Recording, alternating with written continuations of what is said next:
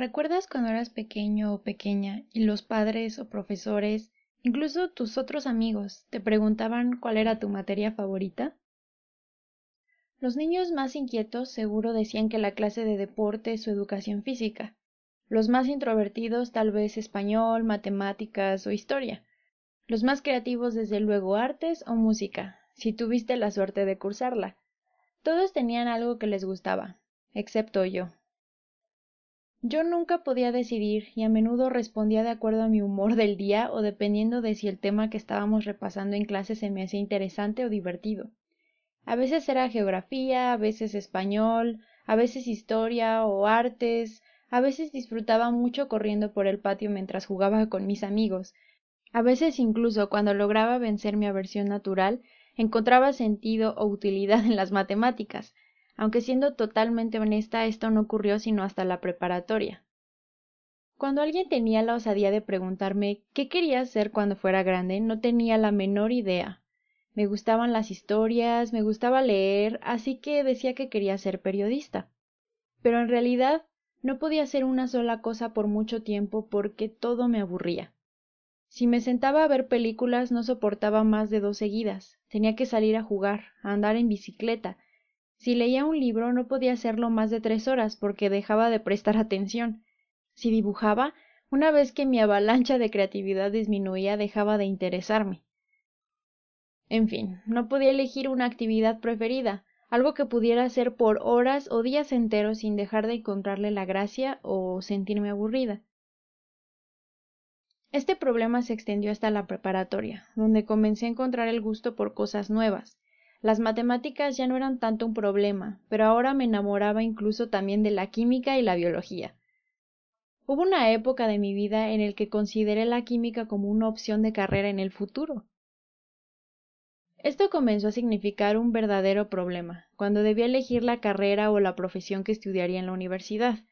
Todos sabemos que el estudiar determinado tema no te garantiza el dedicarte a eso en el futuro, ni siquiera te garantiza que te seguirá gustando para toda la vida. Sin embargo, en la preparatoria, cuando comienzas a tomar todos estos exámenes vocacionales y todos los adultos te bombardean con la idea de que esta será una de las decisiones más importantes de tu vida, entonces el tema comienza a tomar cierta presión. Recuerdo revisar panfletos y buscar entre las cosas que a simple vista me causaban más interés. Al final decidí la carrera de Relaciones Internacionales porque los folletos hablaban de su naturaleza multidisciplinaria. Esto significaba que no tendría que elegir, porque la carrera tenía idiomas, historia, estadísticas, geografía, filosofía, análisis económico y social, etc. Una vez más sorteaba el tener que tomar una decisión. El tiempo pasó y una vez que tenía que escoger materias y buscar una mayor especialización de mis habilidades profesionales, terminé eligiendo la opción que menos lastimaba mi curiosidad por todos los temas, preguntándome si algún día el evadir esa decisión me causaría problemas o me traería consecuencias. Y es que los profesores y la realidad reflejada en las noticias constantemente te recuerdan de la importancia de especializarse en algo, de enfocarse en un tema y colocar todo nuestro empeño en él, porque el mundo es altamente competitivo y sin dificultad puede devorarnos, porque cada vez menos humanos son requeridos para empleos frente a una computadora que no necesita días de descanso o vacaciones. Así que como era de esperarse, la respuesta a esa pregunta llegó rápidamente, y me cayó como un balde de agua fría, porque una vez que intenté adentrarme en el mundo laboral me di cuenta de que no sería tan fácil, no solo por la obvia dificultad que encontrar trabajo supone para un recién egresado que compite con millones en la misma situación, en una economía cada vez más complicada y menos amable con sus empleados, sino porque nada me agradaba al cien por ciento. Todo me aburría después de cierto tiempo y me hacía sentirme alienada. Incluso llegaba a afectarme emocionalmente. Me sentía presionada y triste. Me sentía como el estereotipo de millennial, ese que otras generaciones adoran atacar por ser inconstante, por no poder comprometerse, por resultar incluso volátil. Y aunque sabía que no era así, que era responsable y comprometida, la situación me estaba llevando a dudar de mis propias capacidades. ¿Pero es realmente un problema el querer aprender de todo? porque el hecho de que me gustan temas diversos me ha regalado muchas pláticas interesantes, en las que puedo aportar y participar con cierta soltura, y con toda clase de personas, porque me ha ayudado a entender el mundo como algo complejo y completo, no por partes. Porque me ayuda a estar despierta respecto de muchas cosas, atenta a las problemáticas, pero también a pensar en soluciones distintas. Esta habilidad me ha ayudado también a encontrar soluciones favorables en mis trabajos, a tener diferentes experiencias. Y aunque esto puede significar poco para un empleador que lo que quiere es básicamente una máquina, a mí me ha enriquecido como persona. Me ha ayudado a estar más despierta y a ser más creativa en la vida cotidiana y en general. ¿No deberían todas estas ser razones suficientes para considerar la idea de motivar a los niños y jóvenes a aprender de todo como alternativa también? No cabe duda de que hay muchas personas a las que la idea de especializarse en un solo tema les pueda parecer atractiva e interesante.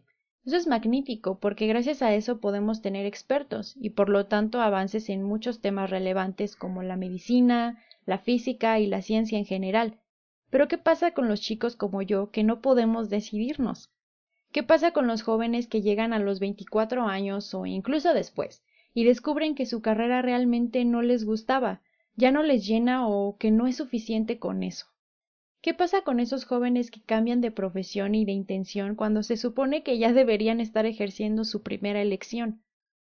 ¿Realmente merecen el castigo social de no ser tomados en cuenta por su edad? ¿Podemos realmente pedir a adolescentes de 17 o 18 años que elijan el camino profesional que los acompañará para siempre? Lamentablemente los sistemas educativos evolucionan muy lento, pero ese es otro tema, y los sistemas laborales se enfocan más en la experiencia comprobable que en el crecimiento como capital humano. Tal vez es una idea muy romántica, pero si una empresa tiene individuos íntegros, capaces y curiosos entre sus filas, ¿no les ayudaría esto a crecer, desarrollarse y, por lo tanto, lucrar más? Cuando decidí comenzar con el podcast, me adentré en una investigación por Internet sobre todo lo que debía saber y sobre todo lo que debía esperar al iniciar con este proyecto. Siendo honesta, estaba haciendo tiempo, porque el hacer esto, aunque era una idea que ya tenía en mente desde años atrás, me intimidaba, me daba miedo, vergüenza, y como siempre, solía juzgarme demasiado duro. Así en mi larga procrastinación disfrazada de investigación, Casi todos los sitios, videos o personas a las que consulté preguntaban lo mismo. Esa pregunta que siempre me ha causado tantos dolores de cabeza y dilemas existenciales. ¿De qué tema vas a hablar? Escuché algunos podcasts de otros creadores y comencé a seguir varios canales de YouTube donde todos tenían un tema, pero pronto me di cuenta de que existían también muchos canales o programas donde una misma persona hablaba de muchas cosas, Incluso hay personas con tres o cuatro programas distintos porque les gusta abordar distintos temas y sienten la necesidad de segmentar su audiencia. De alguna forma me sentí como adolescente ante la presión de tener que elegir un tema, así que en un arranque de rebeldía decidí que no tenía por qué elegir y que no lo haría.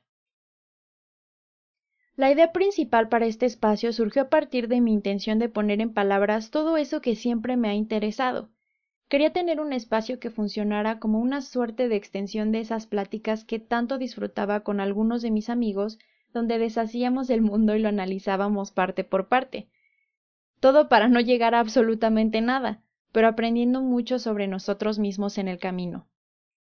Encontraba videos en Internet donde otros chicos de mi generación, incluso de mi edad, compartían las mismas inquietudes que yo y tenían las mismas dudas, y las cifras se multiplicaban por miles al leer en los comentarios ideas y perspectivas similares o completamente diferentes, pero que en el contraste me daban la sensación de una gran apertura de posibilidades.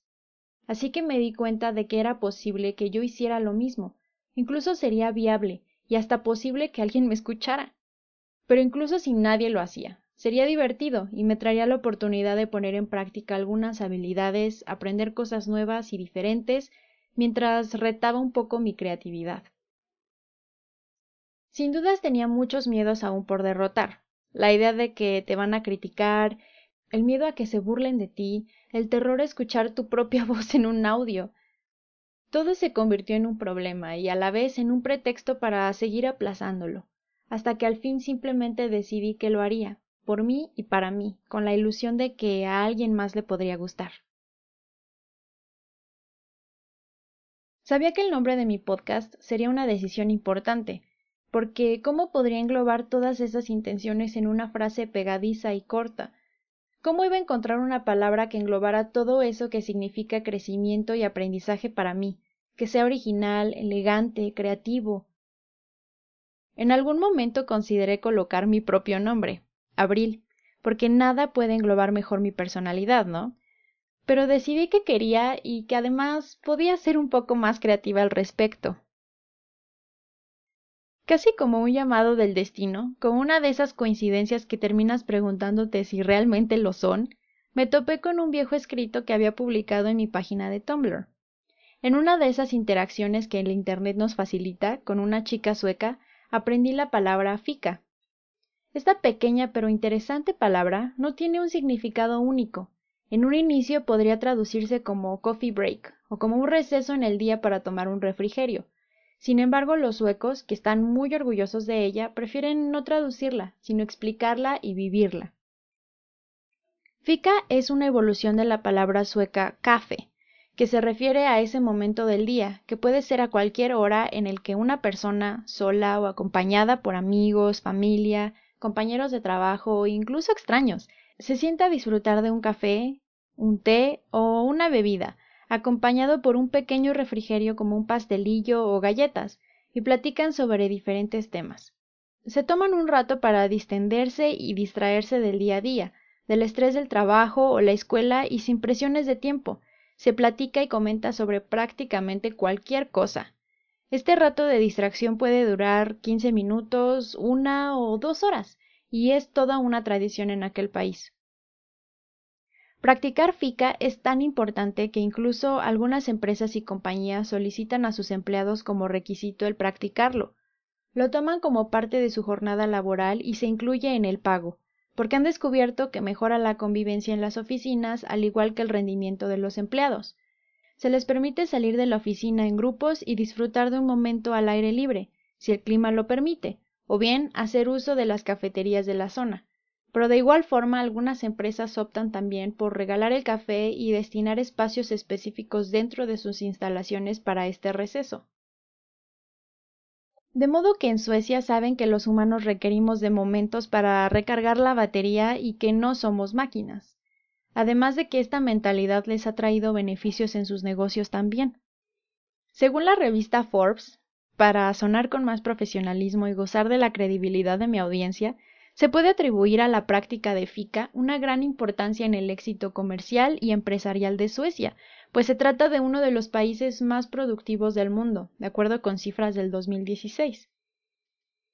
FICA puede ser un pretexto para aprender cosas diferentes y nuevas de forma amable, a través de una pequeña pausa durante el día, de una simple plática, una oportunidad para ser creativos o curiosos, de conectar con otros y hasta de ser mejores seres humanos a través de la reflexión. En México, en cambio, no solo una pausa para tomar café es prácticamente inexistente, sino que incluso a veces debemos combinar la hora de la comida con el trabajo, mientras disfrutamos de la agradable compañía de nuestras computadoras. Así que no se diga más. Fica es el nombre de mi pequeño espacio para escribir, para inspirarme o inspirar, para desatar esa cualidad mía de hablar hasta por los codos, esa curiosidad con la que siempre he tenido que luchar para satisfacer y un lugar donde no tengo que elegir un tema favorito. Para los que me preguntaban por qué Fica o por qué un podcast, bueno, esta es mi intención con este proyecto y la razón para su nombre.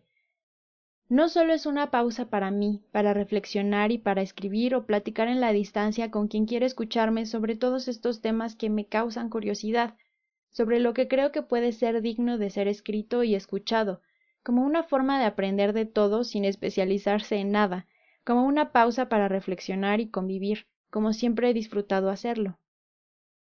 Pero es de igual forma una invitación para ti, a que escuches esto a cualquier hora o momento del día que te parezca posible y te resulte cómodo, mientras conduces de regreso a casa del trabajo, mientras haces las compras en el súper, te bañas, paseas a tu perro o simplemente disfrutas de una taza de tu bebida favorita por la tarde. Si quieres unirte a la conversación, si te gusta aprender de todo y todos, si todo te interesa pero también todo te aburre, si necesitas un poco de motivación o de creatividad o simplemente estás aburrido, espero encuentres en FICA FM un espacio para ti.